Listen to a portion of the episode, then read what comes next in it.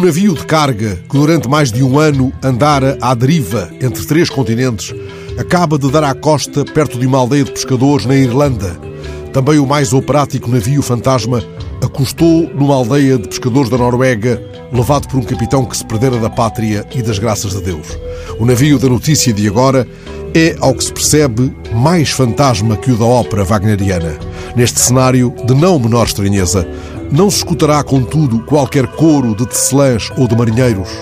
As notícias tinham-se perdido do navio de pavilhão tanzaniano, desaparecido há quase dois anos, de um porto da Guiana, para onde fora rebocado por avaria e ausente dos radares numa fantasmática deriva, depois de os seus tripulantes terem sido retirados pela guarda costeira norte-americana.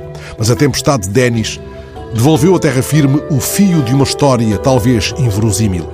Num primeiro momento, a notícia levou-me a Mar Morto, de Jorge Amado, um livro feito a partir de histórias escutadas no cais da Bahia e nos pequenos portos do Recôncavo, junto aos enormes navios suecos nas pontes de Ilhéus. Jorge Amado escreve que o mar é um mistério que nem os velhos marinheiros entendem.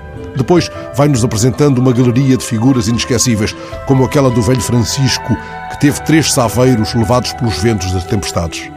O seu saveiro mais rápido chamava-se Estrela da Manhã.